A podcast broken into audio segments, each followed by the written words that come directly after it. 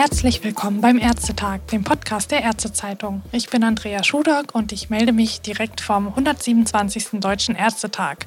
Zu der Veranstaltung waren in diesem Jahr auch wieder internationale Gäste eingeladen, unter anderem auch Vertreter der Ukraine. Und ich sprach mit zwei von ihnen, zunächst nämlich mit Viktoria Tymoszewska von der ukrainischen gemeinnützigen Stiftung International Renaissance Foundation. Ich fragte sie zunächst, ob es so etwas wie einen Ärztetag auch in der Ukraine gibt. Sie antwortete darauf, dass es natürlich ärztliche Gesellschaften gäbe und fügte Folgendes hinzu. Uh, basically, these are professional associations like scientific societies in Germany. Um, so they're based uh, on the principle of uh, professional specialty, but these are not uh, self governance bodies. Okay, so you don't have anything like a parliament of doctors? No, no, not yet. Not yet, okay. That's why we, as a delegation, came here to learn more about the practice, how it is organized, how it is formed, uh, what are the policies, the practices to take the best experience and have similar organization formed in Ukraine.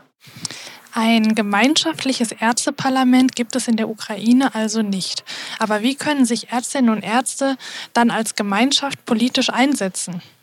Basically, it is very limited. It's very unofficial influence. Uh, how you influence uh, through mainly work with professional association, or you know, as as I said, informal being a doctor or a consultant or an advisor to the parliamentarian.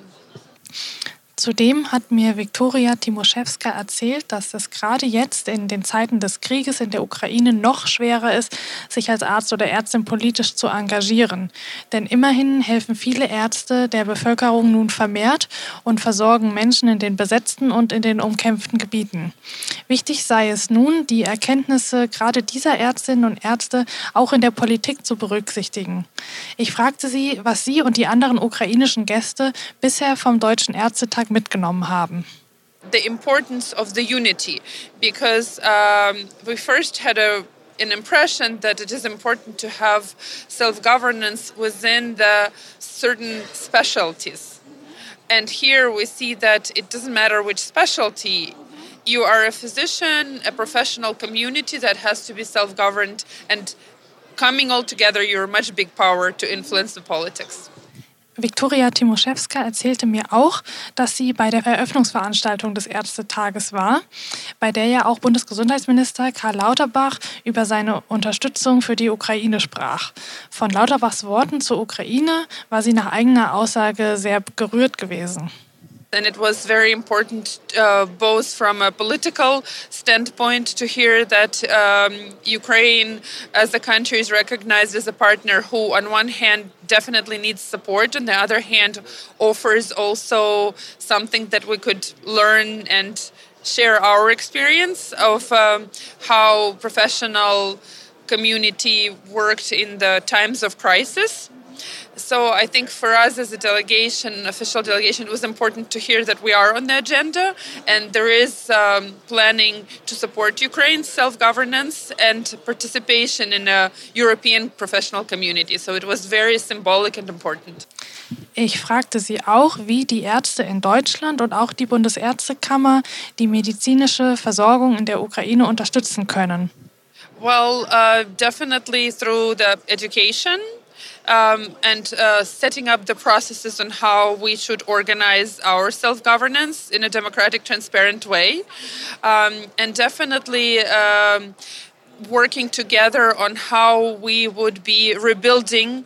Uh, access to healthcare, not only in terms of construction and building the buildings, the hospitals, but rebuilding and um, reinstalling the system on the uh, so it is effective so it takes into consideration the needs of the patients and also supports the doctors who will have to return to those uh, rather dangerous areas Im Nachgang an das Gespräch habe ich zudem auch mit Professor Andriy Bazilevich gesprochen, Vorstandsmitglied des ukrainischen Ärzteverbandes World Federation of Ukrainian Medical Association. Er hatte beim vergangenen Ärztetag 2022 in Bremen eine Rede über die Kriegsopfer und Kriegsschäden im Gesundheitssystem der Ukraine gehalten. Zunächst fragte ich ihn, ob und wie der letzte Ärztetag der Ukraine weitergeholfen hat. Viktoria Timoschewska hat seine Antworten in ukrainischer Sprache vor Ort ins Englische übersetzt.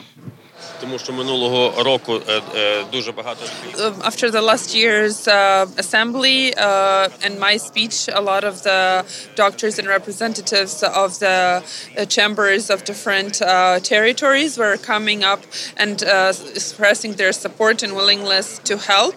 And yes, through this year, we've uh, received a lot of assistance and attention, and we're very grateful. земельних лікарських палат Німеччини.